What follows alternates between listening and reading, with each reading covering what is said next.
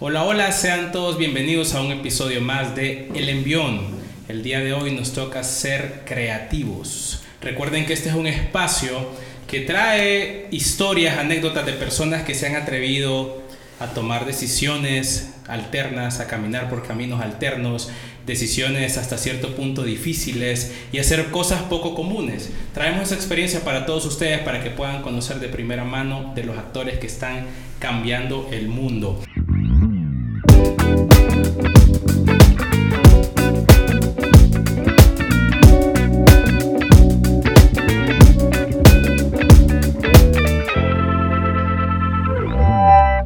Ser creativos, el día de hoy me acompaña Eduardo Valderramos. ¿Cómo estás, Eduardo? Bienvenido. Excelente, muy feliz ya con, con el regalo de bienvenida. ya, ya, ya con este, eh, como que el estrés desaparece, ya como decir, hoy es viernes, no sé cuándo vas a tener el podcast, pero hoy es viernes y ahora sí ya me siento como Así que es. salud, salud. Salud, salud. Definitivamente. Yo no voy a decir lo que estoy tomando porque porque puede ser exactamente lo mismo que tiene Eduardo, pero, pero en una taza. Eduardo Valderramos, hoy toca ser creativo. Vos sos diseñador gráfico, ¿verdad? Me habías comentado. Eh, antes de, comenzar, eh, ayer que estábamos preparando, yo te preguntaba, ajá, ¿has sacado algunos cursos? Y me dijiste, no, mañana te voy a contar bien cómo es ese, ese feeling, así que quisiera comenzar por ahí. Vos sos diseñador gráfico, eh, contame como esa historia para llegar a ese punto y, y, esa información que nos vas a compartir. Claro que sí. mira, yo te dije que me quería esperar a contarte, solo para darles contexto a los que están escuchando el, el podcast ahorita. Eh, yo trabajo con Mario, trabajamos aparte, trabajamos eh, con otra empresa. La empresa de Mario me contrató, me contrató a mi empresa. Y por eso me quería esperar, porque Mario, yo para empezar, no me he graduado. Ajá, ajá. No, he terminado la U, me falta muchísimo por terminar la universidad. Ok. Entonces, por eso que quería Excelente. Ajá, y entonces, ¿cómo es eso? Pero bueno. Eso, eso, eso es súper, súper interesante porque... Eh, vos te dedicas a algo, bueno, vamos a hablar largo y tendido, vos te dedicas a, algo que requiere mucha destreza y mucha habilidad y, tener como ciertas características especiales. Así que eso, eso me llama bastante la atención. Eh, contanos un poco la historia de, cómo llegaste a ese punto de que trabajas con diferentes empresas entonces. Sí, claro. Eh, mira, para no hacerte la historia larga, yo de la escuela me gradué en el 2015. Eh, inmediatamente yo empecé a buscar trabajo. Em, tenía 17 años, pues es que aquí no se puede trabajar sino hasta los 18. Tenía una maestra en la escuela, la mejor maestra del mundo, se llama Digna Ponce. Todo el mundo la odia, yo la amo. es súper buena maestra. Y yo me acerqué a ella en mi última clase y le pregunté, Miss, fíjese que yo quiero trabajar, ¿sabe usted de algún trabajo que yo, alguien que acaba de salir de la escuela pueda conseguir? Directito me mandó a los call centers. Yo estuve tres años en call center y estuve al mismo tiempo estudiando. Yo empecé estudiando una ingeniería industrial en una... Ingeniería industrial, ok. Ingeniería industrial estuve ahí dos años y mm, realmente yo siempre fui alguien que se tiraba bastante a lo artístico desde la escuela. En los trabajos de grupo era como, mira, aquel man va a hacer la investigación, vos haces la presentación, vos traes los materiales, Eduardo, vos haces el póster. eso es lo que me tocaba hacer a mí ya, siempre. Ya, ya estabas encaminado prácticamente. Exactamente. Entonces llegó el punto que después de esos dos años de estar haciendo nada, realmente en la una, dije, no, me voy a empezar algo artístico, algo que, que sí pueda explotar. Eh, tuve mis amigos apoyándome, mi familia apoyándome también, así que por ese lado no te voy a decir que, ay no, mi familia, chica, eh, no, nunca me apoyaron, nada que ver. Eh, me pasé a diseño gráfico en Ceutec y ahí empezó ya mi carrera como diseñador gráfico. después de eso, yo seguí trabajando en call center como tengo tres años, entonces estuve un año más en call center ya habiendo empezado diseño gráfico. Pero desde el primer día de clases que empecé de introducción al diseño gráfico, yo ya estaba mandando correos a ver qué agencia me agarraba, sin saber nada de diseño gráfico, sin portafolio. Obviamente nadie me agarró. Em, y las primeras clases de diseño gráfico no te enseñan a diseñar, te enseñan conceptos que vas a necesitar cuando ya empeces a diseñar y a utilizar los programas de diseño. Claro, claro. Y bueno, eh, eventualmente llevé la clase de, que ya me enseñaba a utilizar los programas ya para producir. Y dato curioso, me quedé en esa clase porque... eh, ¿Cómo, el- ¿Cómo se llama la clase? Se llama... ¿Cómo se llama esa clase? ¿O relacionada en qué? Es... eh, te enseña a utilizar dos programas, ya se me olvidó el nombre, pero te enseña a utilizar Illustrator, Ajá. que es uno de los programas de la suite de Adobe, y te enseña a utilizar Photoshop. Es la primera clase que vas ya de verdad de diseñador. Claro. Em, nunca hice ni una sola asignación ni tarea porque yo quería plata. Yo quería Billete, plata, o sea, billete, quería el billete. billete. Ujú. Entonces, ¿qué hice? Todos mis amigos se fueron a la católica. Entonces, con ellos empecé a conseguir trabajitos. Man, vas a hacer una fiesta, yo te hago el anuncio de la fiesta y la subimos a Instagram, no, no te voy a cobrar, solo eh, decirle a la Mara que yo te hice el anuncio. Entonces en lugar de estar haciendo mi tarea, que por cierto tiene una compu súper lenta que o hacía la tarea o hacía el anuncio, pero las dos no porque nunca iba a terminar. Claro. Era una compu que era de mi mamá, como el 2007. Entonces, bueno, hacía los anuncios, se los mandaba a mis amigos. Hubieron un par de conciertos también de, de bandas que eran de ahí de la Católica. También les hice anuncios ahí para Instagram. Decir, decir que, que fueran posters porque sería más cool, pero no, eran cosas para Instagram. Y así me fueron recomendando poco a poco. Con eso me armé mi primer portafolio. Y con ese portafolio ya era un poco más serio lo que mandaba las agencias que te estaba mencionando previamente. Ya después de eso, eh, me puse en contacto con, ¿puedo decir nombres de organizaciones? Claro que sí, claro Ah, bueno. que sí.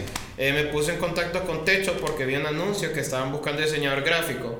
Entré a Techo, eh, hicimos una campaña bien bonita, creo que fue en el 2010 2018, creo que fue, que fue de un censo que se hizo a, a nivel, eh, creo que solo fue en la capital, no, fue en todo el casco, no, no me acuerdo, fue en Francisco Morazán. Pero la cosa es que yo asistí con el diseño de esa campaña, hice un montón de documentos, hice anuncios para redes sociales también. eh, y con eso ya tenía un portafolio un poco más serio, porque ya no eran cosas de fiestas, ya no eran...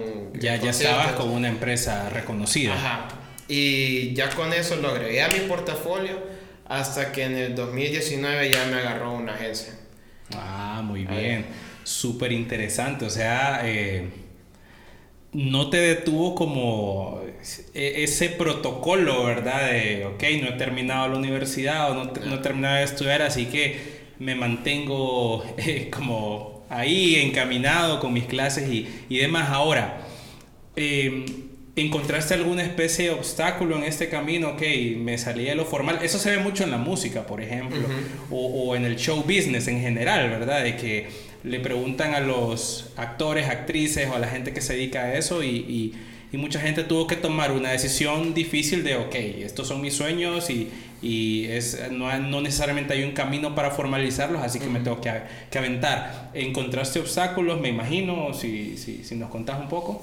Fíjate que, mira, cuando estás en esta onda de, de que estás emprendiendo y toda esa vaina, realmente no pensás en, en esos obstáculos y eventualmente se te olvidan. Así que decirte como, no, mira, me pasó esto y me costó, no te puedo decir. Lo que sí te puedo comentar es que sí tuve una experiencia complicada, porque en el primer call center que yo trabajé, nos despidieron a todos. Eh, bueno, como el 70% del, del, del, de los empleados, porque tuvieron un problema interno y todavía no me habían contratado en ningún lado. Entonces yo estaba como, bueno, vamos a ver qué pasa. Eso fue en noviembre, eh, 2 noviembre de 2018.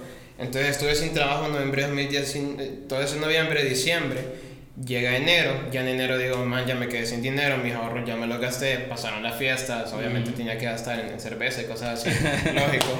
Y bueno, ni modo, todavía no me agarran ninguna agencia, entonces voy a entrar a otro call center. Eh, apliqué a otro call center, me agarraron, empiezo el entrenamiento. Y te cuento que esa experiencia fue complicada porque ya la última semana de entrenamiento yo andaba el carro sin gasolina. Y yo tenía que moverme desde mi casa hasta, no quiero decir qué call center es, pero te puedo decir que es un poco más allá de esa zona de Lomas del Guijarro, más arriba. Ajá, ok. Para que, y yo vivo en la zona sur, entonces era un, Ah, por lo menos todo un bulevar. Sí, Y un exactamente. de Y toda la niña y Ujú. todo eso. Entonces yo no andaba en el carro, no tenía ni un 5 y no tenía ni comida. Tenía el, el pan molde Ajá. y tenía agua. Eso es todo lo que tenía en mi casa y yo no vivo solo, vivo con un familiar, pero para ese entonces mi familiar estaba enfermo, estaba en los estados, estaba en terapia un montón de cosas, entonces por todo ese tiempo sí estuve viviendo solo. Y yo como, bueno, una tajada de pan en la mañana, un vaso con agua, todo el día aguantar y a la noche otra tajada de pan y otro vaso con agua. Y, y ah, mi mamá es una señora bien orgullosa y por lo tanto yo soy bien orgulloso, entonces yo no le dije eso a nadie. Eh, y llegó un punto que la gente con la que estaba entrenando lo notó. Y había un chavo que me traía hasta comida. Me dice, como, man, mira, para que comas, yo no tengo ganas. Me dice, yo sé que él sabía y él sabía que yo sabía. Entonces, lo suavizó de cierta manera. Entonces yo como, sí, dame. Y yo a todos les decía, yo lo que hacía es que cuando teníamos los recesos, yo decía, no, ustedes tengo sueño, me voy a ir al carro a dormir. ¿Qué rayos? Yo era para aguantarme el hambre y que no me escuchaba nadie que me estaba muriendo. Y en esos días me cayó un trabajito de una eh, cantante que vos conoces, que es María María. Ah, sí, sí, sí. sí, eh, me escribe y me dice, man, fíjate que tengo que sacar una canción, necesito ayuda con el arte y es para allá. Y le digo, mira, si vos me depositas 600 lempiras ahorita, yo te lo hago, llaman, o sea, de volada, saco. me los deposita, eh, voy, me como una, una torta, se llama. Ya con eso me quito el hambre, los otros 300 lempiras los tiro para gasolina. Y dije, bueno, ya con esto puedo aguantar un poco más. Y mm, todo fue bien extraño. Curiosamente ese día me dijeron que ya estaba dentro del call center y que ya el siguiente día solo tenía que hacer un examen y firmar. Ya se me, me, habían cortado hasta el internet, no andaba internet en el celular. Cuando llegó a la casa, veo que había recibido un correo a eso de las 9 de la mañana, cuando ya estaba en el call center, de una agencia. Que me querían entrevistar y que no sé qué. Y yo dije, Sí, o sea, les contesté que sí, le pedí hora, me dieron a las 9 de la mañana del día siguiente. Y a las 9 de la mañana tenía el examen con el call center. Entonces yo dije, man, ¿qué hago? Uy, te, encontraste en ese... Sí. Por lo menos que la vida te hubiese regalado un día de diferencia, ¿verdad? exactamente. y dije, o hago el examen o me voy a la entrevista. Ajá. Y yo dije, no, era la entrevista. Entonces me, sí, sí, así sí. me fui. Seguiste el instinto ahí. Sí, el instinto. Y, y, aparte que yo ya no quería trabajar en cosas, entre por algo ya tenía un tiempo de estar mandando mi, mi portafolio currículum. Claro, claro, es, es, oíme, es inspirador. Y, y, y, yo creo que, que muchos nos podemos identificar, no exactamente en lo mismo, pero sí en situaciones bien, bien similares. Ahora, vos eh, y yo tenemos un proyecto en común, pero vos llegas como emprendedor, como empresario, o sea, ya no estás en la agencia, pues. Ah, claro. eh, ¿Cómo fue ese recorrido para llegar a, a, a, tu, a tu empresa como tal? ¿Fue una decisión también temeraria o, eh, o, o, fuiste encontrando como las respuestas y el camino? Fíjate que yo, yo tengo un montón de proyectos en mente. Para mí esto de la agencia es ni siquiera es el primer paso, apenas me estoy amarrando los zapatos, así siento yo, de todo lo que quiero hacer. Em, volviendo un poco a la pregunta pasada, como te comentaba, yo no he terminado la U y yo bastante de lo que sé lo he sacado de YouTube. Eh, yo sí me atrevería a decir que aquí la carrera de diseño gráfico está como un poco atrasada en muchas cosas. Y aparte yo siento que el, que el hondureño es bien conformista, lo que aprendí en la U hasta ahí me quedo y no ven más allá. Eh, no puedo decir eso de todos porque conozco diseñadores que me superan por mucho. Eh, pero bueno, la cosa es que yo así es como terminé como de complementar todo lo que me hacía falta de, de completar en la universidad. Entonces ya cuando empiezo a trabajar en la agencia, yo, yo estaba bien en la agencia y realmente yo no tenía planes de irme ni, ni nada así. ¿Qué pasó? Empecé a tener problemas con mi jefe. Eh, para nada mala persona, él es súper buena onda. Pero ya una persona que yo siento que le gustaba hacer como las cosas como old school, como publicidad de periódico. okay. Y a mí no me convencional. gustaba. Ajá. Y era como que pegaba una y otra no, y así. Entonces, habían cosas que yo quería probar y era como que es algo que él tenía totalmente la razón. Era como, ¿qué puedo hacer yo si el cliente no lo quiere? al final él, él, es bien de esa filosofía que el cliente manda porque el cliente es el que pone el pisto. Entonces, eh, no, me empecé a sentir un poco incómodo porque no había como ese espacio para soltarme. Y se dio la casualidad que tal vez está como en unas preguntas que me vas a hacer más adelante, no estoy seguro. Pero yo estaba también haciendo freelance. Empecé a trabajar con un amigo que tiene un restaurante. Ese amigo tenía un fotógrafo y me presenta el fotógrafo. Y un día estábamos afuera del restaurante platicando y me dice, man, fíjate que el fotógrafo quiere abrir una agencia, ¿qué pedos? ¿Y vos? Y yo como fíjate que lo he considerado, pero como ahorita estoy bien, quiero cumplir el año, a ver qué pasa. Y es como, man, pero no, no te perdás, este mantiene buen equipo, le hacía videos también. Ajá. Entonces ya empiezo a hablar un poco más con el man y para no hacerte la historia larga, me reuní con el equipo de él y decidimos darle. Entonces, viaje. sí, y empezamos, mira, el 2019 fue un año que yo casi no dormía por estar trabajando. Y, Muy de diseñador eso, no dormir. Sí. Y, y, pasa en carreras como esta que uno como le gusta lo que hace, vos ni sentís que te estás despelando. Correcto. Vos editando una canción ahí te puede estar 3, 4, 5 horas y, y vos estás ahí feliz y de repente, pucha, ya son las 3, ya me tengo que dormir. Correcto.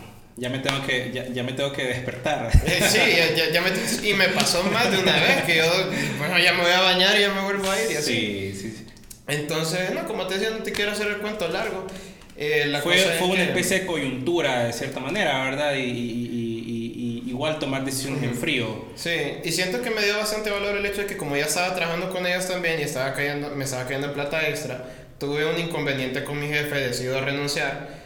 Y tuve los huevos de renunciar porque yo sabía que tenía dónde caer. Claro. Entonces, cumplí exactamente el año en la agencia. Uf. Curricularmente, bueno Llegar al año generalmente cuando uno está en, en, ese feeling de me quiero salir y por lo menos eh, redondear, ¿verdad? Eh, porque, no sé, a mí me da la impresión que los de recursos humanos, cuando, cuando ven y no, seis meses, cinco meses, no, no es estable. El año como que deja un poquito más de, de respaldo. Ahora, hablando extra, extra micrófonos, Vos me comentabas que, que, te dedicas al branding, a la identidad de marca y, y todo eso. Desde tu perspectiva y desde tu experiencia, Eduardo, ¿cuáles consideras que son las características o habilidades para poder hacerle frente a eso? Te lo digo porque yo he trabajado en la parte de marketing. He trabajado bastante con diseñadores, he trabajado bastante con campañas y es como... Me, me pongo en el lugar de ellos. Hoy estás con una empresa de qué sé yo, de, hotel, servicio hotel y, y, después estás con una empresa de jabones. Ajá. ok, son dos idiomas eh, totalmente diferentes quizá eh, y te, te, toca transformarte. pues. Entonces, eh, ¿cuáles son esas características que has encontrado vos? Mira, lo primero es la comunicación. Eso es importantísimo. Eh, diseño gráfico es una carrera que cuando que uno cuando no está no, no le entiende bien, ya cuando entras a la carrera ya los licenciados te empiezan a decir, ustedes tienen que saber de todo. De todo, porque no saben con quién van a trabajar. Justo lo que me decías, no sé si mañana a trabajar con un jabón, el otro día con un hotel, después con unos zapatos, después con comida. Entonces ustedes tienen que saber un poquito de todo, tienen que ser bien multididactas.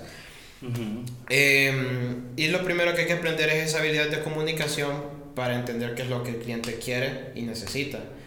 Y, y, va de ambos lados. La regla número uno de comunicación es aprender a escuchar. Y aprender a descifrar realmente qué es lo que me está diciendo el cliente y, qué es lo que quiere. Porque el cliente puede decir que quiere una cosa y que quiere aquí, que quiere allá, pero ya cuando me muestra ejemplos de lo que quiere ver, eh, ya gráficamente nada que ver. Entonces, número uno está esa parte de saber escuchar y, y descifrar lo que el cliente quiere. Y también vos cómo te vas a comunicar con el cliente para guiarlo, porque esta, este asunto de branding es bastante eso, bastante de guiar. Em, porque mm, no voy a decir que siempre, pero la mayoría de las veces vos tenés que cambiarle un poco la perspectiva al cliente. Y vos no puedes llegar y decir que si aquel me dice que quiero algo rosado, no, no le puedes decir, fíjate que no. No, no, no, puedes llegar con esa actitud, aunque vos sabes que vos sos el que sabe, vos sos el estudiado y vos sos el experimentado, no podés llegar con esa actitud prepotente de decirle a alguien, no, no lo vamos a hacer así. Tienes que aprender a comunicarte, a convencer, si se puede decir, hasta vender un poquito. Eh, y eso es a nivel como cuando vas entrando en esa etapa de, del desarrollo de la marca. Claro. Y también entra lo que es eh, el estudio del público que eso ya son cosas que vos ya también entendés un poco más, que son cosas de marketing, que segmentar audiencias, eh, estudiar el mercado, saber en qué zonas vas a vender, eh, a quiénes te quieres acercar realmente, eh, qué es lo que le gusta a esas personas. es bastante de, saber entender el mundo, básicamente. Que creo que es una habilidad que siempre he tenido. Siempre me han dicho que yo soy llevadero, pues. Entonces tengo eso de, de, poder comprender a la gente y sentarme y de verdad que, ok, esta empresa, vea, siguiendo el, siguiendo el ejemplo del jabón que me dijiste, eh, digamos que es un jabón para hombres, eh, que macho, así, tipo Rexona, que sale Messi jugando, okay, ¿qué le gusta a este público? ¿Qué es lo que este público va a interesarse? ¿Qué, ¿Cuáles son los colores que esta gente ve? Entonces, son todas esas habilidades sí, pero, pero, pero dejaríamos la comunicación como el, el, el, el, pilar, ¿verdad? O la, la, la, puerta. Ahora, eh, bueno, nosotros nos encontramos en, en, un proyecto con un producto y, y vos ya traías como un background, ¿verdad? ¿Cómo lidias como freelance, como emprendedor, como empresario, eh, para hacerte ver como, hey, aquí estoy, me pueden contratar a mí, en función de que tenés competencia, ¿verdad? otros diseñadores, otras empresas y, y, y demás. Eh, ¿cómo, ¿Cómo has vivido más o menos esa, esa experiencia? Fíjate que, como te conté, mi historia empezó haciendo posters para fiestas y mm, para conciertos. Eh, no posters, eh, diseños. Diseños. Entonces, siempre me he movido así con recomendaciones realmente.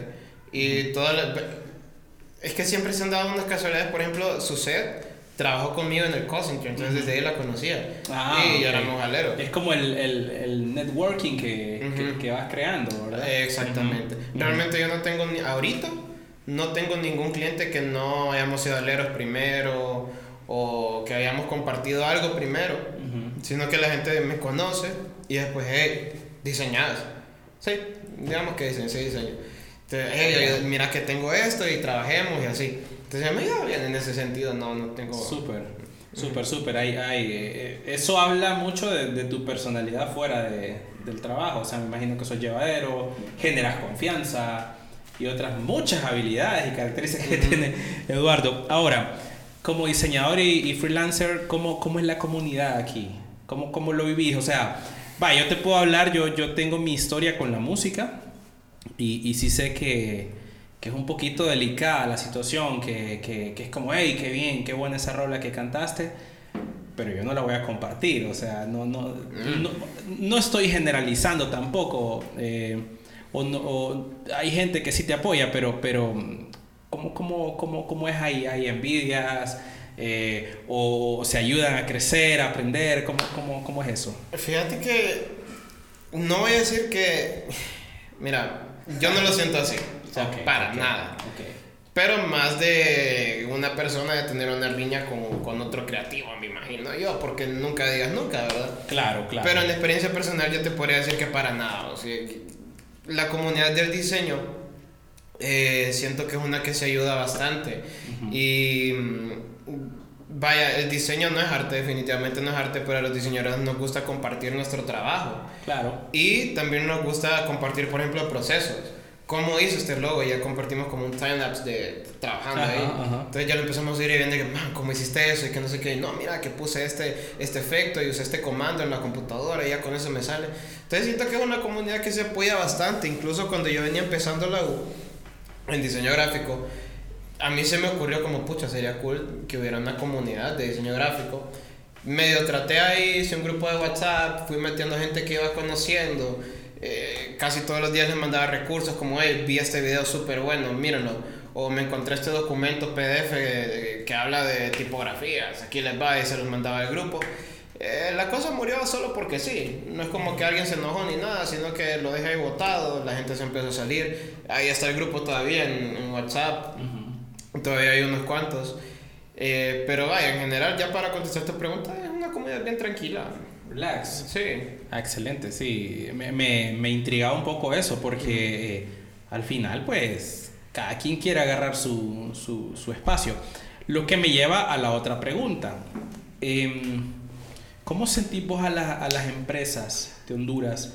Porque en mis tiempos, eh, cuando hacía yo las campañas de marketing en la universidad, sí como que me apoyaba mucho, quizá en YouTube, eh, a nivel de publicidad, quizá ver otras cosas que hacían afuera y si estaba como bien adelante. Sí, eso, o sea, siempre hay muchas cosas afuera, ¿verdad? Pero, pero las empresas están entendiendo eso, están invirtiendo en publicidad, se están arriesgando en, en dar mensajes diferentes, en llegar a, al cliente de otra manera, al mover sentimientos de cierta manera. Eh, ¿Sentís que lo están entendiendo y están valorando el trabajo de, del diseñador? Eh, siento que depende del rubro.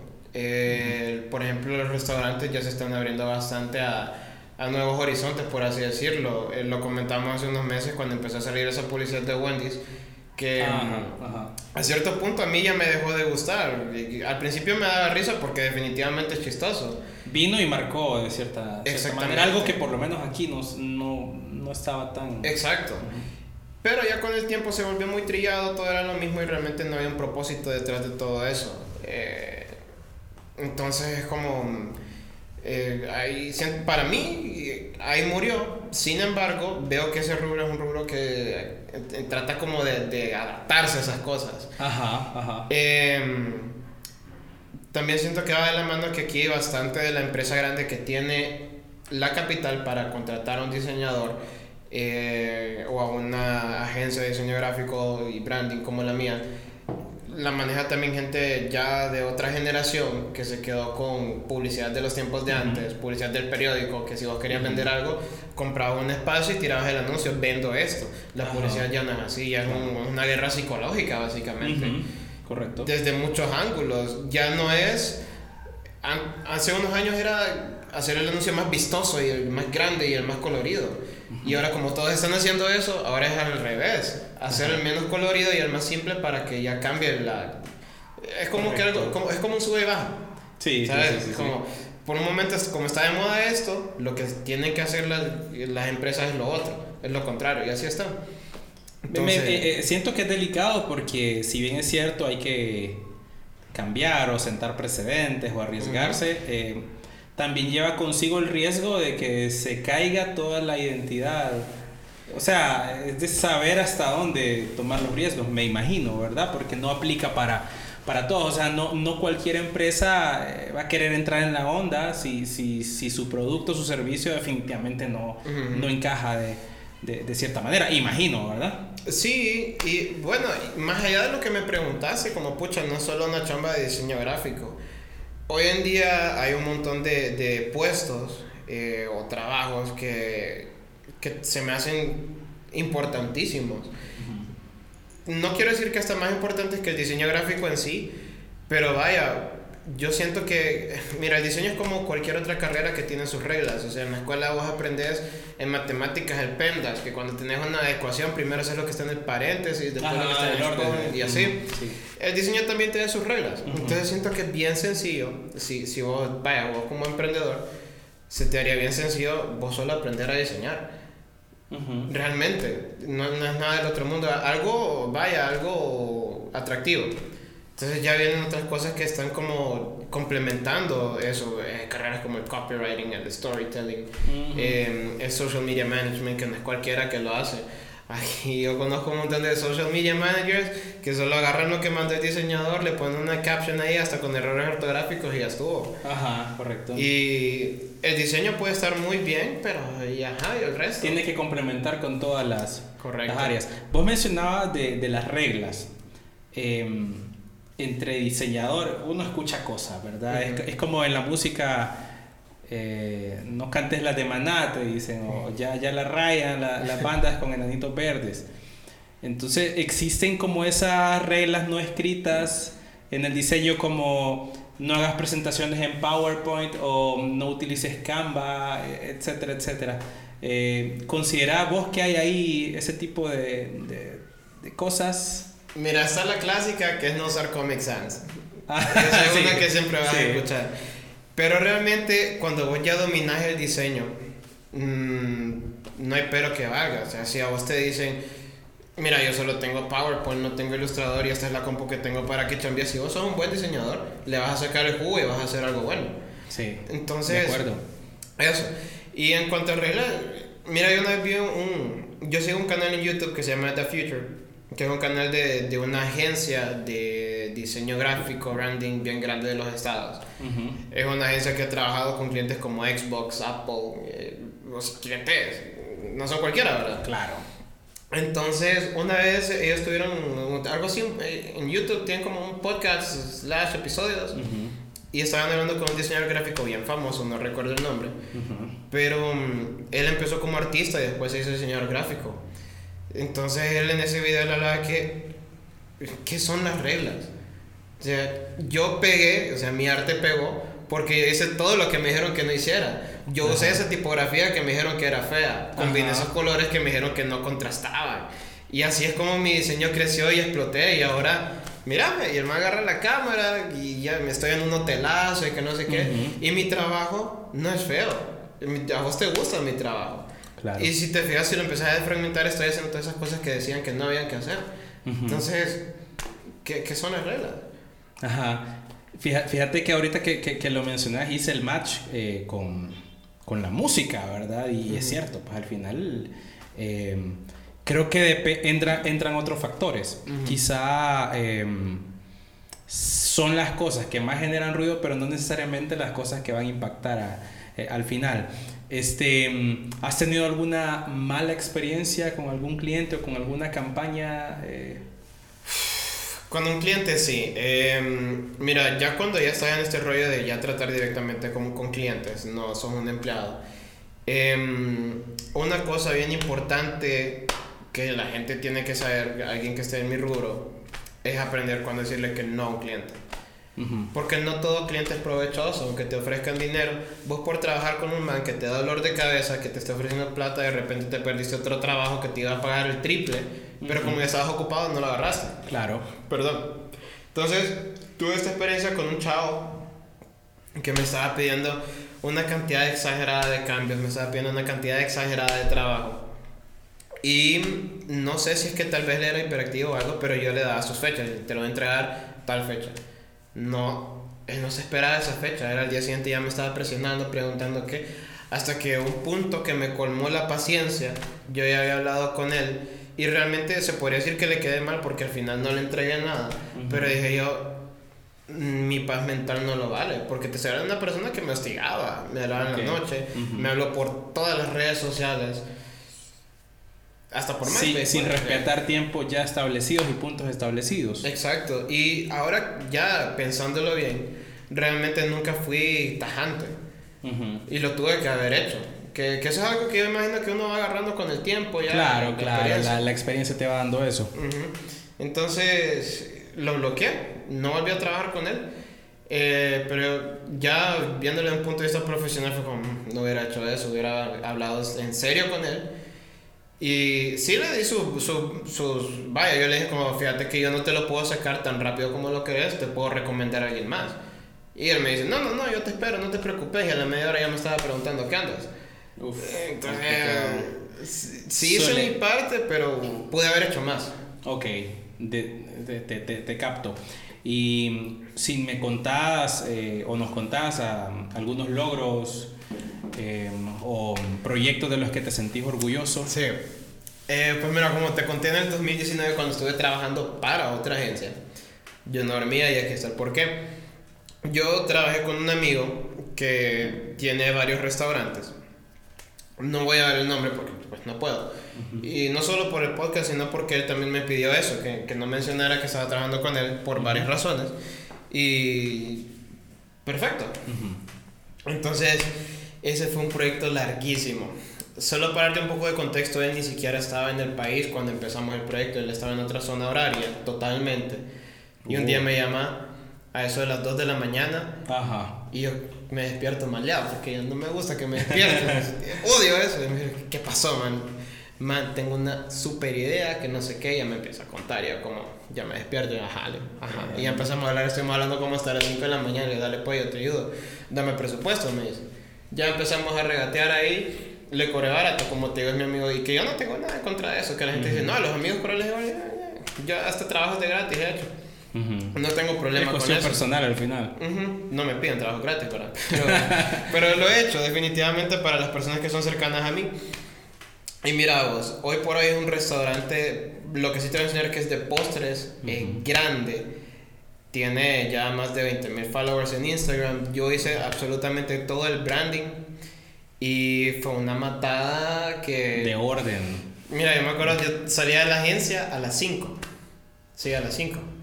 De las 5 me iba a uno de los restaurantes de él, ya me lo encontraba y empezábamos a chambear y mira, vamos a hacer esto que no sé qué. Hubo incluso una noche que el restaurante cerró, cerraba a las 10 y le digo, man, no me puedo ir, tengo que terminar eso. Quedamos, nos fuimos a la oficina, estuvimos trabajando hasta las 4 de la mañana. Él se tiró en una silla mecedora, yo me tiré a un sofá todo lleno de, de, de basura y un montón de cosas. Y bueno, ya tiré todo. Me dormí, me sonó el alarma a las 5 y ya salgo corriendo, man, ahí te dejo este avance. Me voy, me fui a mi casa, me bañé y me regresé a la agencia.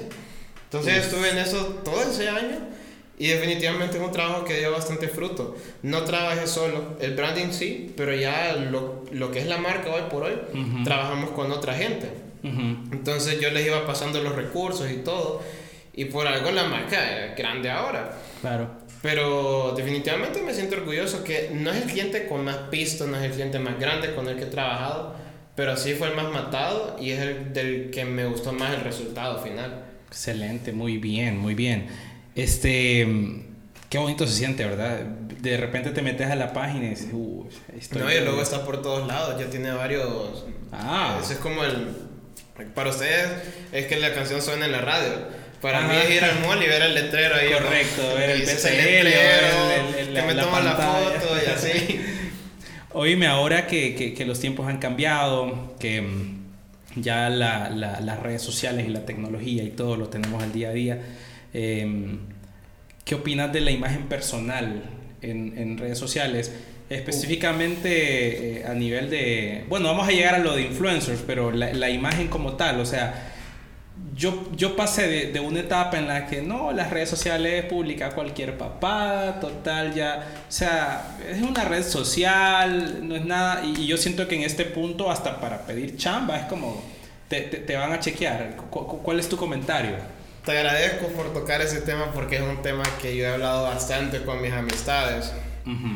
Eh, asumo que hablas más allá del personal branding, que eso ya es cuando, como vos decís, cuando sos un influencer o, una celebridad, se podría decir. Eh, pero ya hablando como para personas que no buscan esa vida, es bien importante. Eh, mira, yo uso Twitter bastante y a mí me da risa una vaina que siempre pasa en Twitter, que viene alguien y pone, odio a los perros poner. Y viene alguien y le dice, ¿qué te pasa? Porque dejas los perros. Y él empieza a decir que nada, este más que de los perros. Y al rato la misma persona dice, ustedes es Twitter, ¿cómo van a creer que yo a los perros? No ven que aquí todo lo que pongo es broma. Y yo solo digo, man, ¿quién te crees vos? Para pensar que la gente se va a tomar el tiempo de indagar, de investigarte y decir, ¿será verdad o no este tweet? Será verdad o no lo que este man puso, man, a nadie, o sea, sin ofender, pero a nadie le ha importado, o sea, ¿quién te cree? Y yo, yo pienso igual de mí mismo, pues, o sea, yo no pongo tonteras de ese tipo, porque yo sé que nadie me conoce. Yo tengo, te podría decir, cinco personas que me conocen bien o menos. Ajá, ajá. Entonces, ponerte en esa mente de que, ay, no, man, ¿quién te crees? O sea, nadie va a decir, ah, no, fíjate, no, veamos el Facebook. No, si vos pones que odias a los perros, todo el mundo allá afuera va a creer que odias a los perros. Claro, no te van a, a, a dejar en confianza ahí a, a, la mascota, ¿verdad? Y, que, bueno, no, pero los que me conocen de verdad saben que no a los perros, sí, man, pero dije, ¿a mí qué? Ya, ya hiciste tu cagadal, ya, ya saliste en el periódico, o sea, y eso es totalmente tu culpa. Porque la gente aquí es bien de lavarse las manos y dice, no, esto no es mi culpa, es la gente que es venenosa, que no quiere más, pero vos lo hiciste. ¿Será que, que, que, que las, las, redes sociales se convirtieron en una extensión de lo que somos? O sea, es la imagen que proyectas en carne y hueso ya no solamente es eso, ahora también hay que cuidar tu, tu plataforma y todo eso. Mira, el punto final de eso que te estaba diciendo es que, vaya, yo te puse un ejemplo de un perro, pero si ya pones algo homofóbico, si pones algo racista, vos no sabes quién está ahí, no sabes a los ojos de quién va a llegar no sabes si lo va a ver tu próximo jefe, no lo sabes si lo va a ver tu próximo compañero de trabajo, que se va a acordar y cuando te va a decir, pucha, este man no me cae bien. Y vas a tener problemas más allá adelante, lo que o no. Y ahí la única gente que se puede salvar, digamos, es la gente de plata, que nunca va a trabajar para nadie, que, que les van a dar el billete y van a hacer lo que ellos quieran. Pero ¿quién te va a comprar si ya te dice a, a conocer como un tonto, digamos tonto? Muy bien, ahora, ahora vamos a la otra parte, los influencers o los que se hacen llamar influencers. Desde dos perspectivas. La primera es si a tu criterio eh, existen eh, o hay referencias acá quizás no vamos a mencionar nombres, pero en términos generales. Y la segunda, si las empresas están entendiendo el papel del influencer. Te lo digo porque personalmente he visto que, que, que ponen de embajadores de marca personas que tal vez no tienen nada que ver con la marca. Ah, ¿Verdad? Entonces, eh, ¿qué, qué opinas de, de, ese tópico? Eh, bueno, para empezar, influencers... Mira, realmente es que yo no soy mucho de, de meterme a ese mundo, entonces no te podría decir si hay o no hay muy probablemente si hay alguna persona ahí, porque influencer no es el que tiene 40 mil followers, no es el que sube todos los días. Influencer es el que tiene mil followers, pero cuando dice, uh, vaya, si hablamos de ejercicio, hey, yo compré esta proteína súper buena, queda que 20 personas salgan corriendo a comprar la, la, proteína. Un influencer tiene que influenciar. Claro. Para llegar a ese punto vos tenés que tener un, un dominio y un conocimiento exagerado de lo que sea que estés... Eh, trabajando, de cuál sea tu personalidad. Eh, si subes cosas de comida, tenés que saber de comida, como estos que los furis. Ajá, ajá. Tienen que saber su poquito, o sea, no es como cualquiera que va a agarrar y, y tiene que ver tu talento para tomar las fotos y todo eso. Entonces, bueno, mira, yo siento que tiene que haber, tiene que haber más de uno. no, eh, tal vez no es el mundo que vos seguís en Es que no me pongo si vos me decís, citame tres influencers ahorita no te los puedo decir porque realmente no sé. Okay. Eh, pero tiene que haber más de uno. Ya pasando al nivel de, de, de, las empresas y trabajar, yo creo y siento que las empresas todavía no le agarran en su totalidad porque creen que el influencer es un mago. Creen que le van a mandar un regalo y le va a tomar foto del regalo y lo va a subir y que ya la compañía les va a crecer y que se la va a comprar Mark Zuckerberg y nada que ver. Trabajar con un influencer es un trabajo a largo plazo Em, y te puedo dar el ejemplo perfecto con esa marca que se llama Gymshark, que es una marca de ropa deportiva de los estados que así creció, a puro influencer. Pero no hicieron eso de que te mando tu regalito, man, porfa, somos amigos, estuvimos en quinto grado juntos, subí la foto, porfa. No, esta es una empresa que eh, no recuerdo muy bien la historia, yo recuerdo haberla eh, visto, pero el chavo dueño de esta empresa invirtió en los influencers. Claro. Y les tenía, les dijo, bueno, vamos a hacer esto en seis meses, eh, les voy a estar pagando.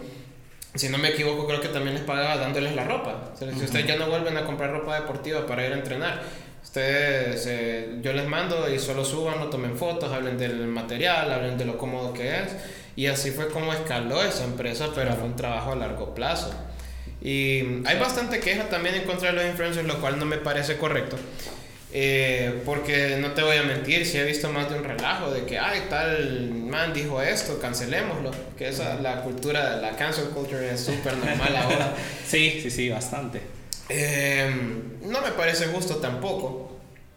Eh, pero volvemos al primer tema que dije, que sí hay que tener cuidado con lo que uno dice porque las redes sociales son una lupa. O sea que al final todo tiene que ver de, de, de, cierta manera y, ahora te pueden rastrear desde donde venís, o sea, puede ser eh, políticamente correcto en este punto y facilito, te, te investigan, ven de dónde venís y, y, y, y, cambiar esa, esa perspectiva.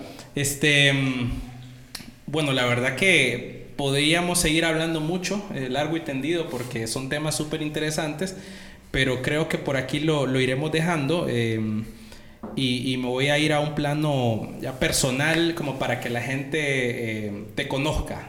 Em, contame acerca de tus aficiones fuera de, de, diseñar y todo eso. ¿Haces algo más o hay alguna actividad que te gusta? Eh, fíjate que, como te comenté hace un rato, ese es el problema de cuando agarras un trabajo que de verdad te gusta porque te sumergís por completo en ese mundo.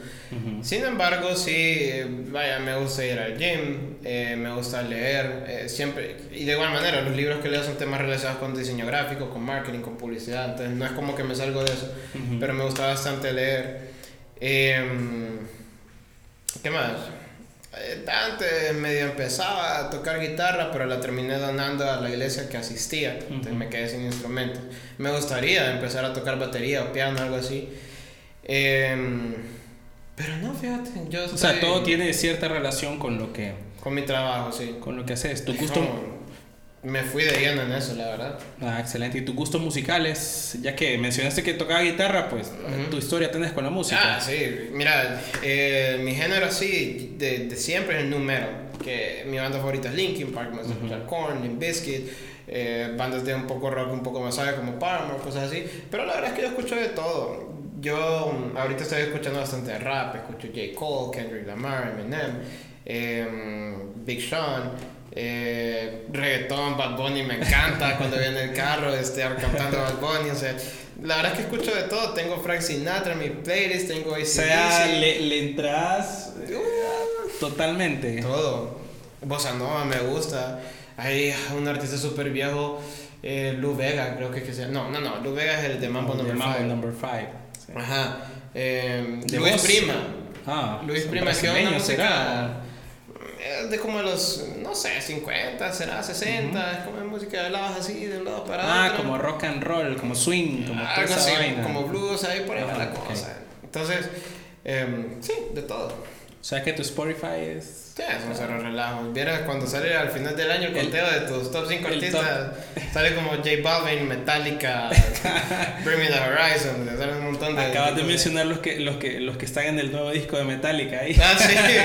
que por cierto, eh, es, es, ese es otro programa completo. No, es, otro... terrible porque no hay que ser. Sí, ese, ese es otro programa completo. Este eh, libro favorito, o, o, libro, bueno, más que favorito diría. Eh, que le recomendés a la gente que anda en ese feeling de, de, de querer entrar al branding o eso? ¿Hay, hay algo que has ah, Te voy a contestar las dos, porque me preguntas. Mi libro favorito es la biografía del Dr. Washington Carver, George Washington Carver, que es un científico estadounidense negro de... Mira, ese libro lo leí hace mucho, ya ni lo tengo, lo presté, porque soy tonto y lo presté. Híjole. Y obviamente eso no, no, se sí se hace, pero o sea, tenés que saber a quién. Tenés que saber a quién. Entonces, me encantaría volverlo a leer porque el libro me encanta. Incluso era una edición de los 70 que el español de ese entonces, porque era una eh, versión traducida, era súper distinta al español de ahora, te traía otras palabras. Y bueno, el libro me encanta. Ese fue lo recomiendo si quieren leer una historia como de superación. Para mí ese, ese científico fue un badass por completo, desde la forma que empieza la historia, porque vos sabés que en esos tiempos el racismo estaba como en su en su auge. Sí, sí, sí. Te, sos negro, pum, tiro. Entonces, es una historia súper buena. Ya pasando al tema de, de, mercadeo, todo eso, ahorita estoy leyendo un libro que se llama The Brand Gap. Em, lo vengo empezando, pero básicamente Marty Newmeyer, creo que es el, déjame, ahí, le das cut en el... o no. bueno, no se lo de, Para que sepan, estoy buscando ahorita el libro en Google para asegurarme que voy a decir el, el nombre del autor bien. Se llama D. Brand. Para que tomen nota. De repente a alguien le puede interesar y, y leer. Sí, Marty Newmeyer. No sé dónde será, el apellido debe ser alemán, no sé la verdad. Pero se llama Marty Newmeyer. Eh, este libro desde que lo empecé me agarró, hace poco me lo dieron. Que curiosamente yo hice un trabajo de un logotipo hace como dos años y a la dueña de la empresa le dije, pagame con libros. Ah, interesante. Entonces, de, de, los cinco libros que le pedí, me dio dos y hasta hace poco me dio los otros tres. Entonces, ya los empecé a leer. Este con eso de Brand Gap, este es un libro que, como no he terminado de leer, no te puedo decir exactamente de qué trata. De qué, trata. Pero, con lo que voy ya hasta ahorita, eh, básicamente te, te explica lo que es realmente el branding y lo que es la marca porque la gente se confunde. Y cree que cuando vos le decís voy a hacer un branding me va a hacer el logo me va a sacar los colores de marca me va a sacar la tipografía y no tiene nada que ver con eso. Para darte una definición bien corta del branding según este libro el branding es la percepción que cada persona tiene de una marca. Y, y, eso es algo bien individual. Por ejemplo, si te digo Nike, vos pensás en deporte, pensás en, en, las pistas de carreras, pensás en los tenis, pero pensás en atletismo. Si te digo otra marca como The North Face, ya pensás en montañismo, pensás en ir a escalar, en aventurarte. Entonces, eso es branding. Es, la, sí, que la percepción, es totalmente diferente a lo Ajá. Ahora, lo que sí es que lo que yo hago, que es desarrollar el branding o desarrollar una entidad gráfica, todos los elementos que yo diseño, que yo hago, ayudan a crear una percepción para tener un branding. Correcto. Entonces ese libro, de, ese es el tema que toca básicamente, súper bueno. Excelente, bueno, ya tomen nota, ¿verdad? Ya, ya, tienen los detalles y ya saben más o menos por dónde va para toda la gente que, que le interese. ¿Estás viendo alguna serie ahorita? Eh, estoy repitiendo la misma, me llega Suits. Suits. Fíjate que comencé a verla hace años. ¿Y qué pasó? es que mira, yo tengo un problema, yo tengo un problema y es que cuando algo me atrapa, veo qué tanto dura y en aquel momento iban como siete temporadas, ocho temporadas, no, no recuerdo cuántas son al final. Eso no es. Eh, pero es como... Ah, porque miraba como un capítulo al día, entonces pensé, ok, si sigo así voy a terminar a saber cuándo y me, me paniqueo. Dejé de verla de repente y la retomo, vi como, como ah, tres temporadas. Eh, eso, sí, eso sí, eso sí es, es, es, buenísimo. Bueno, Eduardo, la verdad que ha sido un gustazo eh, la conversación. Em, Espero que podamos repetir porque creo que en la, en la, medida que íbamos avanzando como que subtemas iban apareciendo ahí, así que de repente y, y, más adelante lo volvemos a tocar, pero mientras tanto pues quiero agradecerte. Eh, no sé si quieres despedirte con un mensaje para, para, la gente, sobre todo para los, los que andan en ese mundo del diseño o los que andan en ese mundo de querer emprender. Sí, mira, eh, hay un montón de personalidades que, que, yo, que yo sigo influencers ya fuera de aquí, ¿verdad? Eh, que me gustan bastante. Hay uno que se llama Gary V, Gary Vaynerchuk. Este man eh, se lo he tratado de enseñar a mis amigos y, y un montón de gente lo critica porque mm, él realmente es alguien que crea contenido, él, hace videos de YouTube bien largos y realmente si quieres comprender lo que este brother dice, vos tenés que ver todo un video de una hora, si no vos te vas a quedar con un mensaje bien negativo. Por ejemplo, se lo enseñó a un amigo y en ese video el man decía como, ¿cuál es el punto de ir a la universidad? Entonces me madre, ¿cómo así este man que no quiere ir a la U? Y nada que ver. Eh, el man, hablando de un poco de ese video, lo que hablaba es que si vos querés vender zapatos y eso es lo que querés hacer con tu vida, que te sirve la U? Claro, si querés ser un doctor, ah, tenés que ir. Si quieres ser ingeniero, tenés que ir. Y realmente no lo veo tan negativo porque siempre hay carreras afines que puedes um, sacar para. Vaya, si vender zapatos, puedes sacar alguna carrera como administración de empresas para entender mejor el trámite de las ventas y, demás. Em, pero bueno, está eso. Y algo que él siempre dice es que yo tengo 23 años y esta es la edad para tratar y cagarla. Lo siento por la frase, pero es que así es él. Libertad. Y es la verdad porque pucha, un montón de gente de mi edad tiene esa mentira de que, man, eh, party, después vas a estar viejo, te van a, doler las rodillas, no vas a poder salir. Y es cierto, pero yo sí salgo, man, o sea... Eh, de repente, no, no, una no sustituye a la otra. Ajá, y de repente ahorita ya con la cuarentena le he súper bajado. Mi amigo hasta me reclama que casi no salgo. Eh, y ya desde antes de eso ya igual me reclamaban porque de repente salía una o dos veces al mes. Porque yo, es que estoy en ese rollo de, de, chambear porque yo sé que el día de mañana eh, de repente ya voy a tener un apartamento más grande y ya voy a necesitar la plata para eso. Y, y si, ajá, y si no van a ser los primeros dos años y no estoy en una mejor posición para entonces. Y después voy a tener más responsabilidades. Ahorita tengo un perrito, lo compré hace un año, ya va a cumplir el año, que ya es una responsabilidad bien grande. Uno gasta en los perros. Y solo pienso más de aquí cuando tenga hijos. Y de repente si tengo un problema de salud, no voy a poder trabajar al nivel que estoy trabajando ahorita. Y un montón de gente me dice como, pucha man, pero tenés que descansar y cosas así. Y yo sí descanso en mi tiempo. Yo a mediodía, tipo una, yo digo, estoy cansado, me voy al cuarto, me duermo 20 minutos, media hora y después le sigo. Pero esta es la edad para tratar y si la cagas, ¿qué pasó? No es como que tenés un hijo que se va a morir de hambre, no es como que si, si, la, si arruinas las cosas, eh, dejas de pagar un apartamento, porque yo todavía no estoy pagando mucho, estoy pagando con, con, como te digo, vivo con un familiar, entonces yo le pago ayudándole, que compro comida, que, que, agua, luz, que lo llevo a donde quiera. Claro. Entonces es mi manera como de retribuir. Pero esa es toda mi responsabilidad no es tanta. Ajá. Y no te digo que, que, no es que si tenés ya 40 o 50 ya no puedes emprender, pero definitivamente, muy probablemente va a ser más difícil. Claro, claro, en la medida que pasa el tiempo las cosas se... La rodilla se va, se va arruinando. no, y la espalda también, la espalda, la sí, no, eh, la verdad que hay, que hay que considerarlo definitivamente y, y bueno, nos veremos en la... Nos escucharemos en la próxima y y, sé que la gente va a estar muy entretenida con todo lo que escuchó el día de hoy. Así que muchísimas gracias Eduardo y un agradecimiento especial también a Redguara por eh, formar parte de este espacio. Nosotros nos estaremos encontrando en un episodio más de El Envión. Que estén bien.